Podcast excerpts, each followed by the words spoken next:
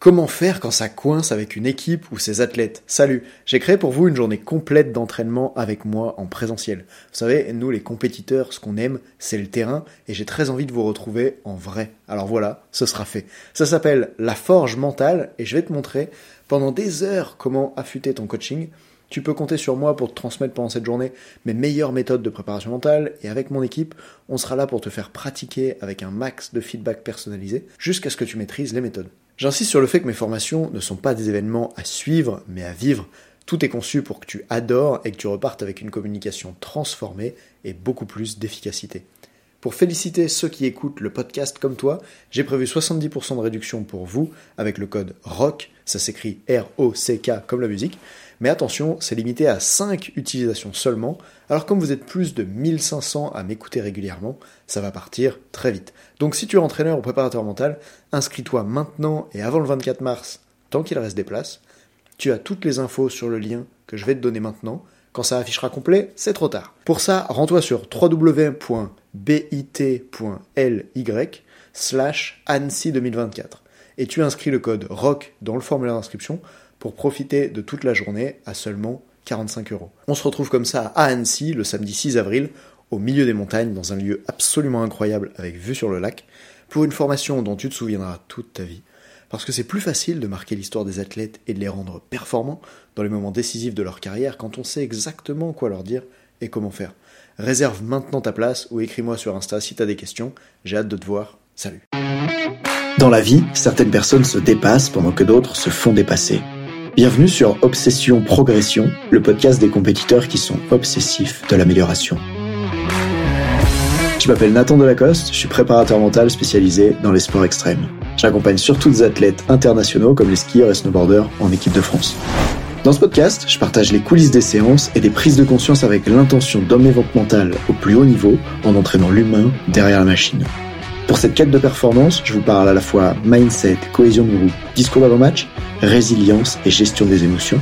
Prenez une bonne dose d'inspiration à chaque épisode, ils sont rendus possibles par Ready Rock.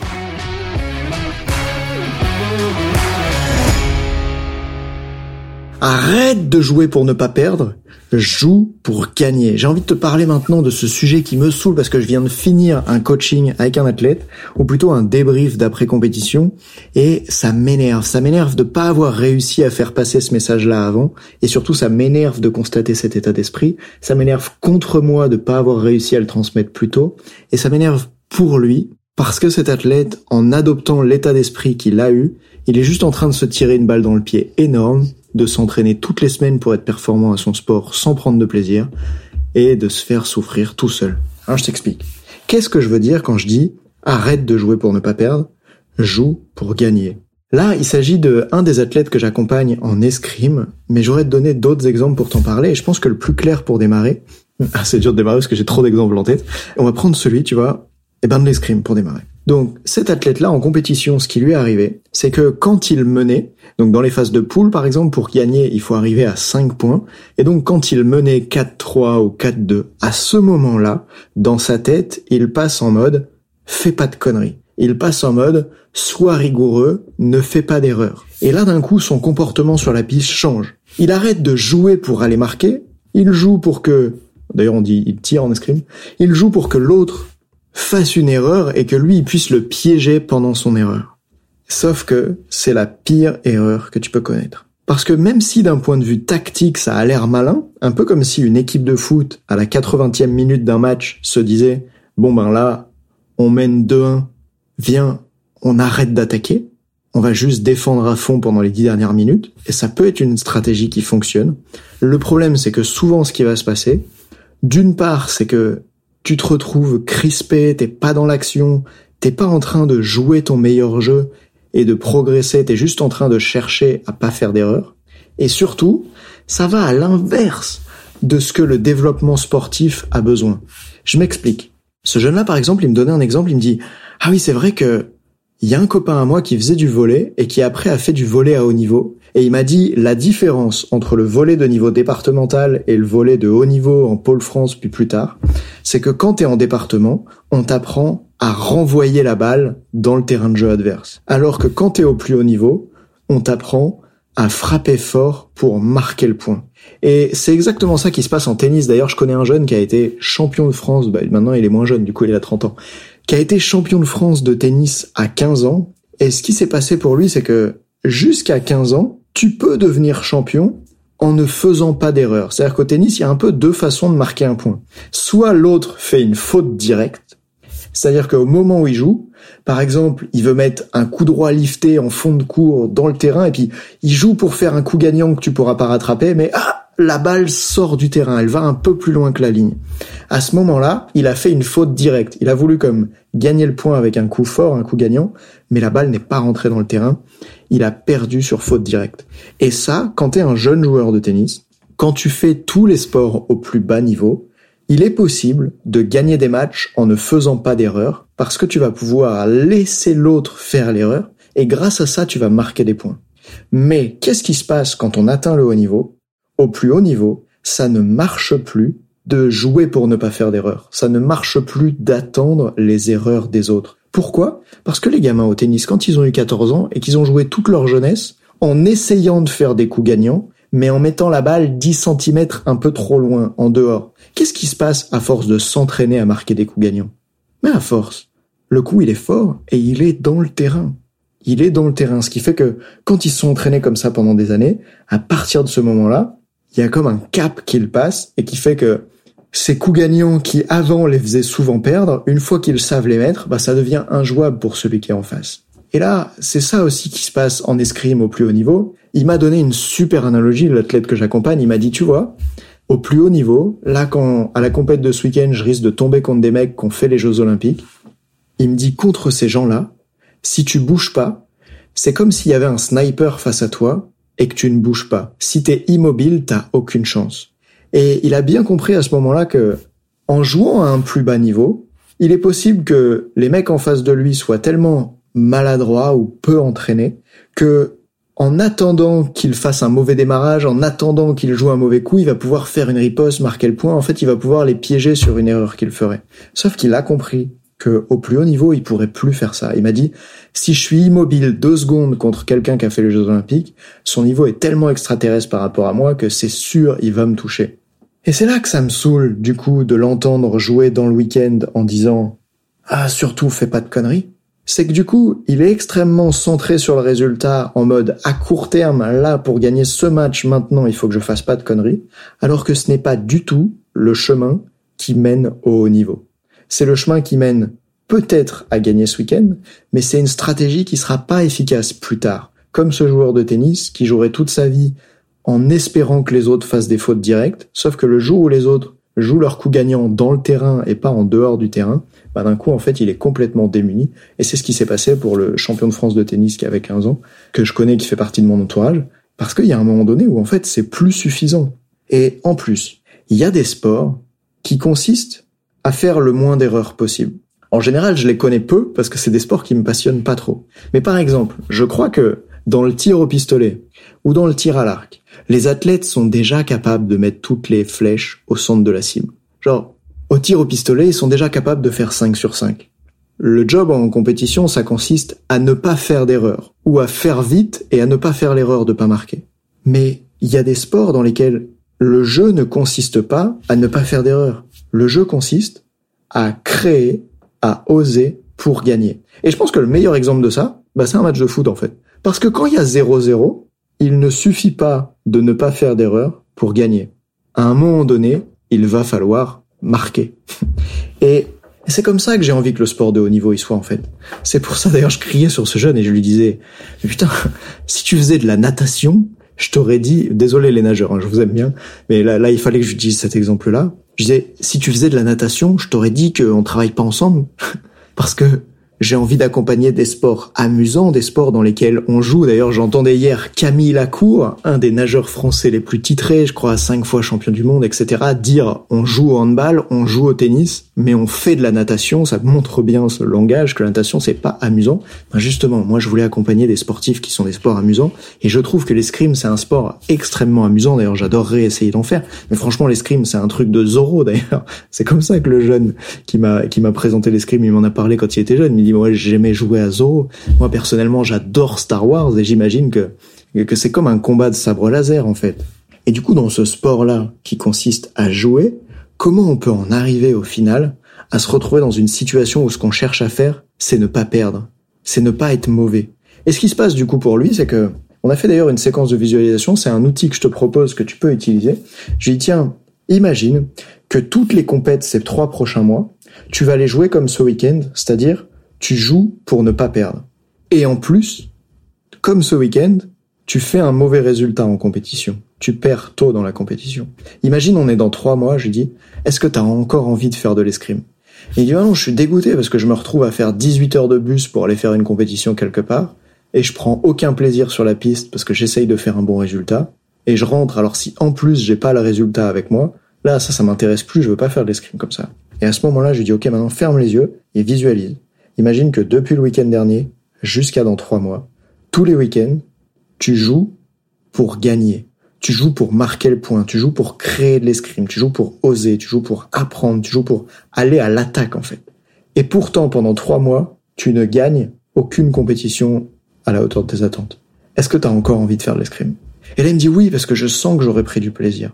Et c'est ça l'énorme différence que j'aimerais que tous les jeunes athlètes comprennent, et les moins jeunes aussi, c'est de quelle putain de manière, pardon pour le, terme, mais vraiment, genre, j'ai envie que les sportifs se connectent à ça et que toi, si tu m'entends, que tu sois entraîneur, coach, athlète, j'en sais rien, que tu puisses ressentir ça à l'intérieur. C'est de quelle manière tu peux faire que peu importe le résultat final, le chemin que tu auras pris te plaise. Que le chemin soit kiffant, en fait. Et c'est ta responsabilité de trouver un moyen pour que peu importe le résultat final, le chemin soit kiffant. J'ai pas dit que le chemin il devait être confortable. Parce que c'est inconfortable d'aller à l'attaque et d'encaisser des points parce qu'on a osé attaquer. Mais ça crée quelque chose de tout à fait différent. Et donc d'une part, le job, c'est peu importe le résultat final, comment je me place sur un chemin pour y aller qui crée du plaisir chez moi. Et d'autre part, c'est aussi à long terme, c'est quoi les compétences que j'ai besoin de développer? Parce que c'est super à court terme de savoir jouer au tennis sans faire de faute. Mais à long terme, tu gagneras jamais un Roland Garros avec ça en fait. À long terme, pour gagner des matchs, t'as besoin d'être capable de faire des coups gagnants. D'ailleurs, moi, à mon niveau au tennis, je me souviens quand je jouais, en fait, quand t'es nul au service, ton job au service, et peut-être que c'est la meilleure démonstration de tout ça, du coup, ton job au service, c'est juste de mettre la balle dans le carré, parce que quand tu sais pas bien servir, c'est déjà tellement difficile que si tu arrives au tennis à servir sans faire de faute, bah déjà c'est super, t'as réussi à mettre la balle de l'autre côté. Mais plus tard au tennis, ton service, ça suffit pas de savoir mettre la balle dans le terrain, sinon tu te fais démonter sur le, le retour. Plus tard au tennis, tu as besoin que ton service, ça soit un coup gagnant, ça soit un coup qui mette l'autre en difficulté. Et probablement que c'est ce qui manque dans mon tennis aujourd'hui, c'est que au service, je joue pour mettre la balle dans le carré et je ne joue pas pour marquer le point. Probablement parce que quand je joue pour marquer le point, je vais faire trop souvent des doubles fautes et du coup au niveau où je suis, bah voilà, c'est comme ça. Mais là, quand on parle d'athlètes qui veulent aller faire du haut niveau, c'est insupportable de les laisser être dans cette attitude de je joue pour ne pas perdre. Et je remarque la même chose avec les sportifs en ski, où très souvent ils vont être dans ce truc de bon bah je veux, et j'en ai déjà parlé je crois dans un autre podcast, je veux pouvoir obtenir un chrono en bas de cette manche parce que c'est grâce au chrono que je vais être classé. Et du coup ils se retrouvent à descendre toute la manche en étant crispés, en faisant attention à pas faire d'erreur. Et en fait quand tu skis pour ne pas te tromper, eh ben tu skis pas, tu sous-skis, tu skis en étant crispé, tu mets pas de vitesse dans les pieds, tu mets pas d'intensité dans les courbes, tu relances peu. Ben vraiment, ça marche pas en fait. Et plus tôt les athlètes sont capables de se rendre compte que ce chemin-là, il mène à un mur, comme le joueur de tennis dont je parlais tout à l'heure, plus tôt ils sont capables de se rendre compte que de jouer pour ne pas perdre, ça ne marche qu'un temps, ça ne te permet pas d'aller au plus haut niveau, plus rapidement, je crois que on peut créer un état d'esprit complètement différent. Et à ça j'ajoute, imagine que tu veux séduire une femme. Quand t'as 20 ans et que tu fais un date, ou 15, peut-être que à l'époque, ce qui compte, c'est de pas faire d'erreur, tu vois, c'est de pas dire un truc bizarre, c'est de pas te rater, c'est de pas avoir l'air gênant au moment où tu vas pour embrasser la fille. Mais probablement que quand t'as 30 ans ou 40 ans, ça suffit plus de pas être un mec mauvais. Ça suffit plus de pas être un boulet. Il va falloir être intéressant, c'est-à-dire oser avoir des conversations qui sont challengeantes, qui sont intéressantes, dans lesquelles tu prends des risques. Peut-être qu'il va falloir oser l'embrasser plutôt que d'avoir peur de faire l'erreur de mal t'y prendre. Et en fait, pourquoi je prends la séduction? Parce que on peut retrouver ça dans tous les domaines de vie. C'est quoi un entrepreneur? Un entrepreneur, c'est quelqu'un qui a pris le risque de ne pas suivre un schéma traditionnel qui serait en France salarié en CDI sur un poste bien connu qui existe depuis longtemps, je sais pas, admettons comptable, et qui, au lieu de poursuivre ce chemin-là, pour par exemple ne pas perdre, c'est-à-dire ne pas perdre d'argent à la fin du mois, ne pas perdre l'opportunité de grandir dans une entreprise qui existe déjà, l'entrepreneur il fait quoi? Il prend tous les risques pour créer son activité, il investit de l'argent qu'il est prêt à perdre pour pouvoir ensuite gagner beaucoup plus. Gagner quoi? Ben gagner la liberté de faire ce qu'il veut, gagner la liberté de s'entourer des équipiers qu'il veut, parce que quand t'es entrepreneur, c'est toi qui choisis ton équipe. Gagner la liberté de gagner beaucoup plus d'argent aussi. Et, et moi, c'est vraiment le type d'état d'esprit que j'adore. C'est celui de jouer pour gagner en étant prêt à payer le prix de la défaite, plutôt que de jouer pour ne pas perdre en n'étant pas prêt à payer le prix de la défaite. Parce que qu'est-ce qui se passe à la fin de ta vie quand t'as tout donné pour atteindre ce que tu veux, mais que tu l'as pas eu? Eh ben, il n'y a pas cette forme de regret qui est là. Et puis il y avait cette forme de plaisir sur le chemin, parce que t'as fait ce qui te plaisait, ce que t'aimais. Ben oui, parce que le jeune dont je te parle en escrime, comment tu crois qu'il aime faire de l'escrime? Tu crois qu'il aime jouer à l'escrime pour ne pas faire d'erreur Ou tu crois qu'il aime oser foncer sur l'autre et lui mettre une touche? C'est évident quand on en parle comme ça, non? Alors, je t'en supplie, si tu m'écoutes, et que tu m'écoutes pour toi ou pour les athlètes que t'accompagnes, parle-en. Remets au centre de ton esprit, c'est quoi le chemin pour aller vers le plus haut niveau, et c'est toujours, à ma connaissance, le chemin qui passe par comment faire mieux, et pas le chemin qui passe par comment éviter de mal faire. Et deuxième chose, bordel, centrons-nous sur qui on devient, tu vois. Est-ce que je deviens quelqu'un qui évite de faire mal Ou est-ce que je deviens quelqu'un qui fait tout pour faire mieux? Et pour moi, avec l'obsession progression que j'ai, la réponse à cette question, elle est très claire. Et d'ailleurs, sais quoi, par rapport au podcast que j'enregistre parfois, sur certains épisodes, je me dis, ah, mais je sais pas si cet épisode, il va être aussi bien que les autres. Et du coup, des fois, il y a une peur en moi, je me dis, ah, mais je voudrais pas enregistrer cet épisode parce que j'ai peur qu'il soit un peu moins bien que les autres et que du coup, j'ai des qualités de contenu qui soient, bah, des fois un peu moins bien. Mais j'ai pas envie que ça m'amène à créer moins de contenu. Déjà parce que je pense qu'il y a plein de contenus qui peuvent vous aider et j'ai franchement envie d'aider. Mais surtout parce que ce qui va m'aider à devenir un meilleur podcasteur, meilleur en prise de parole en public, meilleur pour le prochain TEDx que je ferai après celui que j'ai déjà fait, meilleur pour quoi que ce soit, ben, c'est de faire, de communiquer de la façon que je le fais maintenant avec toi et d'essayer de faire mieux à chaque fois. Et donc si j'enregistre des épisodes de podcast en essayant de ne pas faire l'erreur d'en enregistrer un moins bien, j'en enregistre plus, ou en tout cas j'en enregistre beaucoup moins. Tandis que si, même en ayant peur que ce soit un épisode, je sais pas, un peu moins intéressant, un peu moins bien, un peu moins sur un sujet qui va parler aux entraîneurs, eh ben si j'ose le faire quand même, ça m'amène à développer ma compétence à parler tout seul devant un micro. Elle est déterminante par rapport à ce que je vais atteindre. Alors dans cet épisode où j'annonce sans arrêt la fin, avant que ce soit la fin, je ne cesse de trouver d'autres exemples pour te montrer à quel point c'est important de jouer pour gagner et pas de jouer pour ne pas perdre. Il est possible que tu sois pas d'accord avec ça, et dans ce cas, écris-moi, j'adorerais savoir de quelle manière. Et en attendant, eh ben, je vais faire ce que je crois vraiment. Je vais encourager tout le monde à jouer pour gagner. Salut. Eh, j'ai oublié un truc. J'ai dit jouer pour gagner, mais en fait, ce qu'il faudrait vraiment dire, c'est jouer pour progresser. Parce que jouer pour gagner, c'est encore un mot qui est centré sur le résultat final. Donc je crois que ce que je devrais dire, c'est arrêter de jouer pour ne pas perdre Jouer pour kiffer et devenir meilleur à ce que vous faites. Salut.